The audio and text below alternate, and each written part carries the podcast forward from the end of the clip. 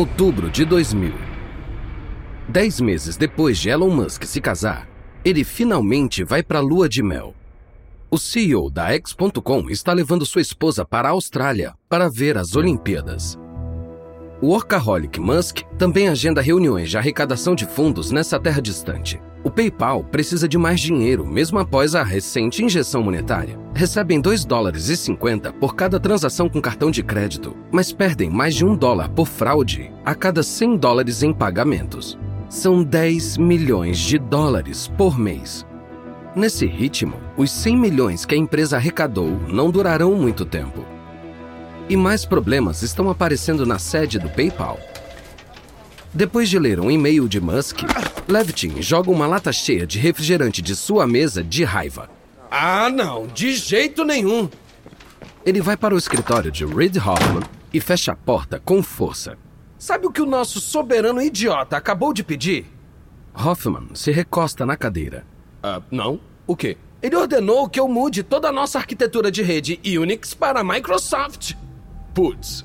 Para um devoto do Unix como Levitin, isso é um sacrilégio. Unix é um sistema operacional claro e facilmente compartilhado. Na mente de Levitin, o Windows é o produto de uma corporação gananciosa que força as pessoas a usar um design de plataforma única. Eu não aguento o que ele faz. E ele nem tá levando a sério o problema da fraude. Em vez disso, ele me disse para renovar o site. Ah, Bem, as coisas eram bem melhores quando Thiel comandava.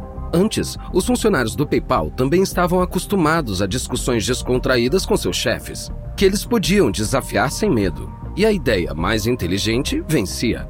Hoje em dia, o estilo de gestão de Musk é hierárquico e imperial. Ele é o rei e os demais são súditos. O fato de ele favorecer a X.com em detrimento dos funcionários do PayPal também não ajuda muito. O pessoal da X.com age como se fosse o dono do pedaço. É como se Musk quisesse acabar com a nossa identidade. Recentemente, Musk decidiu ir tirando a marca PayPal em favor da X.com. Ele pagou um milhão de dólares pelo domínio X.com, mas pesquisas feitas mostram que o público não gosta muito. Parece muito um site pornô. Mas Musk retirou os resultados da enquete e ordenou que o nome PayPal fosse retirado do site, Agora, com Musk embarcando em seu avião, Levitin semeia um motim. Ele se inclina para Hoffman. Precisamos do Thiel de volta no comando. Concordo totalmente. Eles confiam em David Sachs, que logo se junta aos dois. Eles se organizam numa sala de conferências para ver quem mais poderia se juntar ao motim. Em seguida, eles escrevem uma petição ao conselho. Hoffman olha o documento de perto, sentindo uma mistura de orgulho e preocupação. Isso parece mais um ultimátum que uma petição. É claro, para Levitin está tudo ótimo. Portanto, todo mundo concorda? Ou Thiel volta como CEO, ou todo mundo desiste e fechamos tudo. Hoffman apoia. E se a diretoria não concordar, mais de 100 milhões de dólares em capital de risco viram fumaça. Levitin grunhe. É. Mas não dá para captar a coisa toda naquele momento. Levitin agora vê que para salvar a empresa, eles terão que estar dispostos a destruí-la.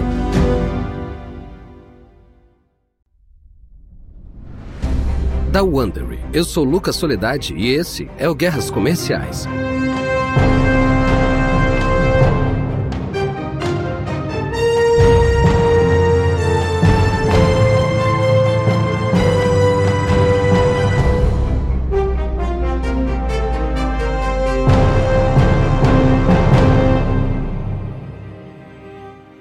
Quando começamos essa série, eBay e PayPal competiam entre si e, estranhamente, trabalhavam para fazer crescer os negócios paralelamente. No último episódio, ouvimos como o PayPal se fundiu com seu maior concorrente, a X.com, chefiada por Elon Musk. No episódio 5, terminar uma relação é complicado. O PayPal está se preparando para encarar o eBay. Mas é complicado. Se forem rápido demais, o plano do PayPal implode. E se forem devagar, o eBay os destrói. Antes do PayPal afinar essa delicada manobra, precisa enfrentar um desafiante dentro de casa. AX.com. Levitin procura adesões em sua equipe de engenharia para assinar a petição pelo retorno de Thiel. Praticamente todos da equipe original do PayPal assinam. À medida que a revolta se espalha, os comparsas da X.com tomam conhecimento da trama. Julie Ankenbrand, a vice-presidente de Relações Públicas, alerta Musk. Ankenbrand não está tão preocupada. Para ela, a animosidade entre os dois lados parece natural. Uma competição normal, como se as duas estrelas se fundissem no final. De outro hemisfério, Musk liga para Anne Cambrand. Então, é muito ruim? Não é tão ruim. Acho que vai ficar tudo bem. Mesmo assim, a coisa é preocupante. Ela percebe, mas ignora o que acha ser ninharias. Mas, de alguma forma, ficam no subconsciente dela. No meio da noite, algumas horas depois, ela se vira. Anken Brandt olha o teto com o coração batendo. Ela vai ao escritório para achar tudo em chamas. Ela liga para Musk. É melhor você voltar para cá. Naquela manhã, Levitin e Hoffman, com alguns fiéis do PayPal, invadiram o escritório de Mike Moritz, um diretor da Sequoia Capital, e entregaram uma pasta cheia de petições assinadas. Moritz é do país de Gales um ex-jornalista que cobria tecnologia antes de investir nela, com tanto sucesso que ficou conhecido Rei Midas. Ele não é fácil, mas sabe escutar. Enquanto isso, Musk interrompe as férias e a lua de mel olímpicas. O CEO volta para o Vale do Silício para enfrentar a rebelião. As trincheiras estão traçadas a diretoria é composta por seis pessoas, Thiel, Levitin e Musk, provenientes da União das Empresas, e três diretores independentes, Moritz, John Malloy, da Nokia Ventures, e Tim Hurd, da Madison Dearborn. Para ficar sob o radar, Thiel e Levitin vão ao apartamento de Levitin em Paulo Alto para continuar bolando estratégias. Thiel inicia o processo, em virtude da estrutura da diretoria, temos a vantagem. Malloy vai votar a nosso favor. Ele liderou nossa primeira rodada de capital de risco. Isso significa que você, eu e Malloy somos três votos. Eu também sei contar, Max. Mas Moritz pode estar do lado de Elon. Ele era o segundo maior investidor na X.com antes da fusão. Mas olha, se eu fosse o Elon, não contaria com isso. Isso deixa só um membro da diretoria na Berlinda. Uhum. Jim Hurd. Eu vou ligar para ele antes de Elon descer do avião. Levitin liga para Hurd e o coloca em dia. Levitin e Thiel estão no Viva Voz. Hurd não gosta de ficar contra a parede assim. Ele acaba se irritando porque Levitin só fala das fraudes e do servidor. Tá, tá, tá, tá, tá. Eu ouvi, Max. Já reconheci esses problemas. Concordo que a fraude pode ser fatal para a empresa, mas Francamente, eu não me importo muito com os servidores que você trabalha. Você tá falando sério sobre destruir a empresa caso você não consiga o que quer? Levitin olha para Thiel. Estou. Levitin reforça. Com certeza. Meu Deus. É, acho que estão falando sério. Vou pensar nisso com calma. A diretoria se reúne. A espera é torturante. Mas finalmente, Moritz liga. Não estamos convencidos de entregar as rédeas pro Peter. Espera aí. Não terminei ainda. Peter Thiel pode ser o CEO interino até acharmos um novo líder. Esperamos que. Alô? É, alô? Alô? Ai, droga. Moritz desliga e liga para Musk. Ele faz uma careta quando Musk atende e explica. Sinto muito, Elon, mas a diretoria já decidiu. Ai, só porque eu disse para Max trocar de Unix para Microsoft? Que absurdo! É mais que isso, e você sabe. Seu estilo de gestão era muito prepotente. Talvez, talvez. Mas você sabe qual é a verdadeira lição aqui? Qual? Não tire férias. Com Thiel de volta como CEO, cargo que ficaria até o final, o PayPal volta ao normal. Neste ponto, no outono de 2000, a empresa está a caminho de conseguir 200 milhões de contas do PayPal no mundo todo.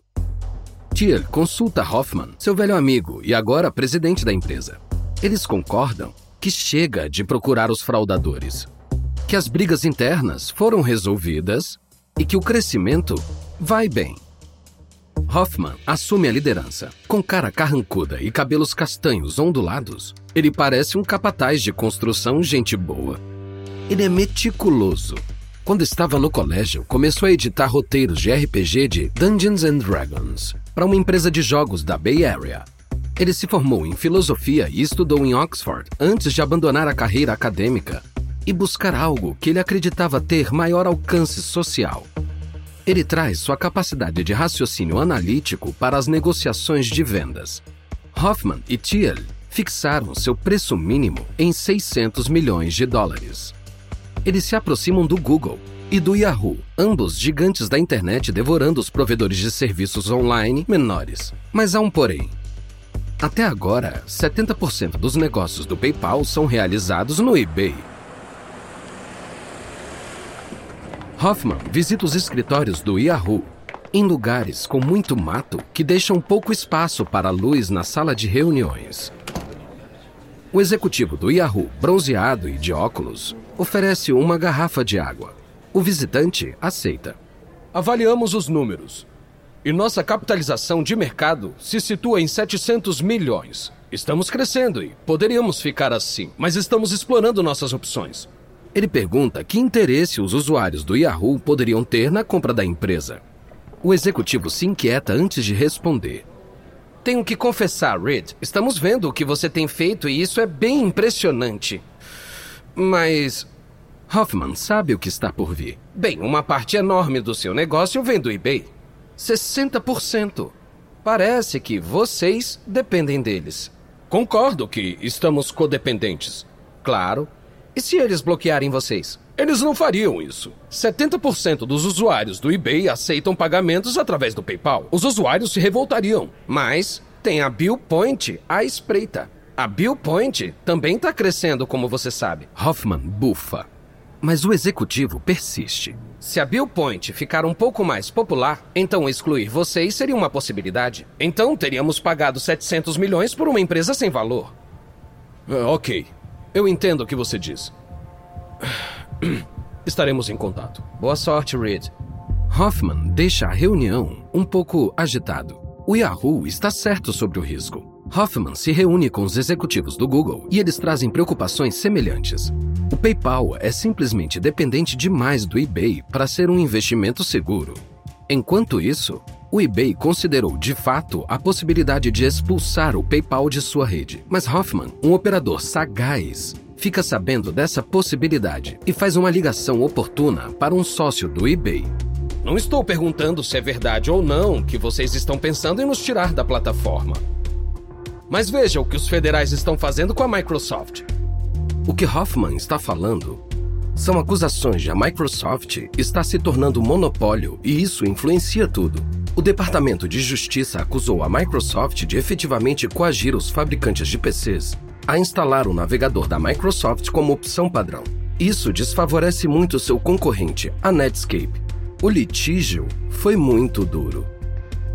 Hoffman continua com sua jogada. Olha só, eu só tô dizendo que agora não é a hora de o eBay agir como um monopólio.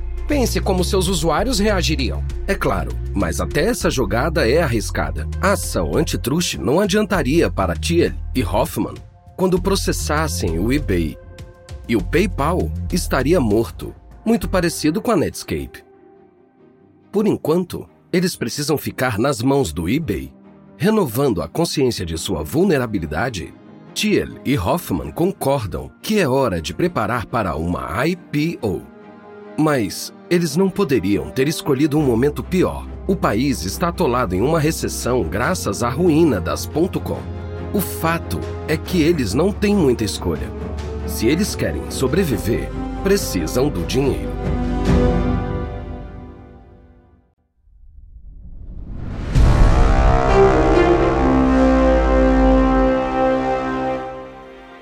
Nesse momento, o mercado para empresas online já esfriou consideravelmente. Ao longo do ano 2000, as .com perdem valor. Na maioria dos casos, elas morrem, mesmo depois de muitas injeções de dinheiro. O juiz deu fora. O Super Bowl é muitas vezes visto como um termômetro econômico e cultural, e também é um indicador do estado de um setor. Esta é a era das .com e o Super Bowl é onde elas se vangloriam. Em 2000, 14 empresas .com veiculam comerciais de 2,2 milhões de dólares cada um. Um dos comerciais mais populares daquele ano foi o da EDS, uma empresa de gestão de serviços tecnológicos. Estão curtindo mesmo neste comercial. Eu não faria outro trabalho. Não é um trabalho fácil, mas quando trazemos um rebanho e não perdemos nenhum deles, é a melhor coisa do mundo. Dois cowboys a cavalo estão pastoreando centenas de gatos, sim, gatos. Inúmeros gatos. Com suas luvas de couro, elas comparam as marcas de arranhões no fim do dia. Levei um arranhão de manhã, bem aqui. Se você olhar para a cara dele, ele tá todo esfarrapado, sabe? E conseguem uma boa gargalhada. Mas em 2001, na esteira da ruína das .com, só três .com veiculam comerciais. Um comercial da E-Trade sem palavras chama atenção ao apocalipse das .com, aludindo o comercial de gatos do ano passado. Este comercial, também de faroeste, apresenta um chimpanzé vestido de cowboy a cavalo. Ele cavalga por uma cidade fantasma de empresas .com abandonadas e destruídas. O chimpanzé desce do cavalo e pega um boneco, o mascote da falecida Pets.com.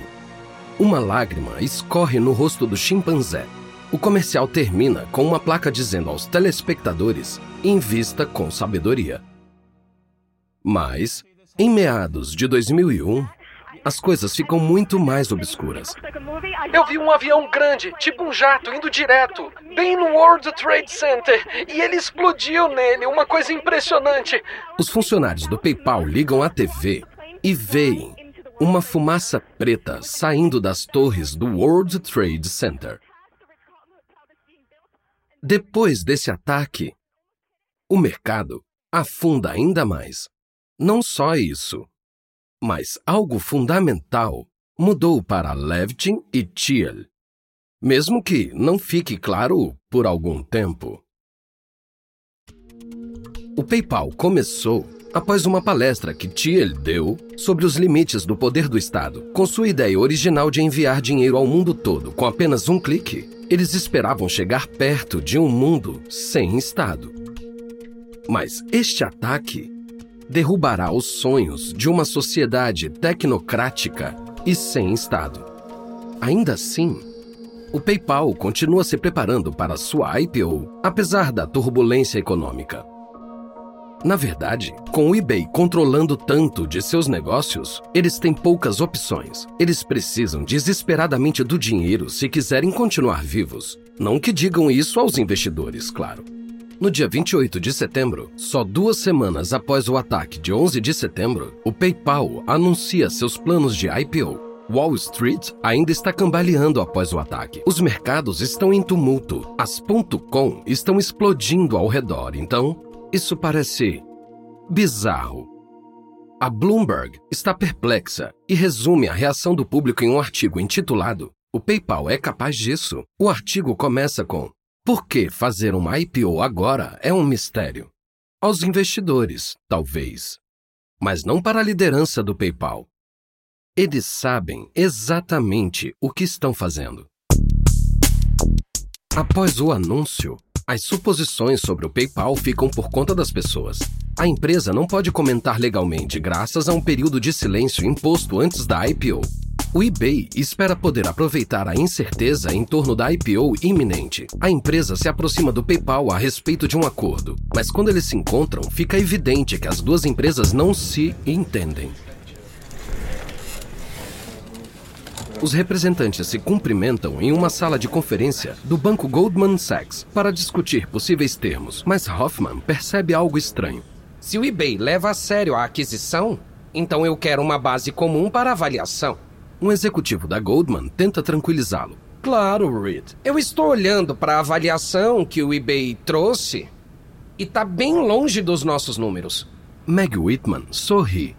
Bem, você sabe, Reed, pontos de vista diferentes e tal. É, acho que sabemos bem sobre nossos próprios números. Você pode levar nossos 650 milhões para o banco. E isso pode muito bem ser de baixo valor, dadas as possibilidades com nossa IPO. Sua estimativa de valor é metade disso. Nossa, é menos da metade. Levamos tudo isso em consideração. Acha que não fizemos nosso dever de casa? Hoffman fica em silêncio por um minuto enquanto olha a planilha. Espera aí! Esses valores são muito baixos. Nós conversamos sobre eles e vocês mudaram. O negociador do eBay se inclina para olhar. Deixa eu ver. É claro para Hoffman que os negociadores do eBay estão empacando. Ah, claro. Acho que eu não entendi bem. Me diz o que você acha, certo? Isso parece o clássico: podemos destruir você, então te oferecemos uma esmola. Por favor. É o que você acha que está acontecendo aqui? Então, de onde tiraram um número desses? Acho que o eBay deu um preço máximo reduzido e vocês concordaram com isso. Eu não vou negociar a partir de metade do que valemos. As duas empresas trocam novamente as planilhas e a Goldman insere as avaliações originais. Hoffman se dirige aos do Banco Goldman. É difícil achar que vocês estão negociando de boa fé. O que vem do eBay é o que Hoffman chamou de palestra da Microsoft. É uma variação do poderoso chefão do vou fazer uma oferta que ele não pode recusar. A intenção é a mesma, mas é assim. Vamos fazer esta oferta uma vez e derrotar vocês. Vocês realmente deveriam aceitar essa oferta. Hoffman cai fora. O eBay tem uma posição de poder aqui, mas não pode pressionar sua vantagem enquanto o PayPal estiver tão vinculado a seus usuários. E o PayPal, embora vulnerável, pode forçar a jogada da IPO com o eBay. Hoffman percebe que não pode pressionar muito o eBay ou se afastar das negociações. E o eBay não pode falar mal publicamente do PayPal ou prejudicaria seus próprios negócios. Mas se falasse mal, a IPO do PayPal poderia dar errado. Hoffman reúne a diretoria para estabelecer um preço mínimo fixo que eles aceitarão, ao invés de fazer a IPO, que continua sendo uma jogada, mesmo sendo arriscada. Eles decidem em um bilhão de dólares, 150% de sua própria avaliação. Hoffman repassa as informações para o eBay. Os negociadores respondem com 750 milhões. Hoffman responde: sem chance. A negociação se arrasta. O eBay oferece 800 milhões. Nada feito. Em seguida, 825 milhões. E, finalmente, 850 milhões. Durante todo o tempo, Hoffman permanece firme em 1 bilhão de dólares. Após várias semanas, o eBay diz que 850 milhões é sua oferta final. Hoffman é bem direto. Vou ser bem claro de novo. Vocês me dão um bilhão de dólares e vocês ficam com a empresa. Com 850 milhões, não sei se ficam com ela ou não. Terei que voltar a conversar com a diretoria sobre isso. Mas Meg Whitman, barganhando de sua posição de poder, se aferra às suas armas. Hoffman leva a oferta de 850 milhões de dólares à diretoria do PayPal para consideração. A diretoria do eBay range os dentes por ter cedido tanto mas se sentem confiantes que tudo está a seu favor. Pode até ser, mas antes, eles vão ter que suar. Estas duas empresas cresceram tão interligadas que dificilmente podem existir uma sem a outra. Tem sido uma relação turbulenta, cheia de suspeitas e culpas. A questão é: essa relação ainda pode ser salva? E se não der, quem sai?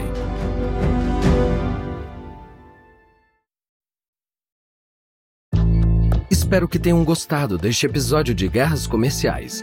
A série Guerras Comerciais foi originalmente apresentada por David Brown. O apresentador desta versão é Lucas Soledade. Eden Pennenberg escreveu essa história. Karen Lowe é nossa produtora sênior. Jenny Lauer Beckman é nossa editora e produtora. Design de som original de Kelly Randall para Bay Area Sound. Emily Kunkel é nossa produtora coordenadora. Nossos produtores executivos são Jess Redburn e Marshall Lewy para o Wondering.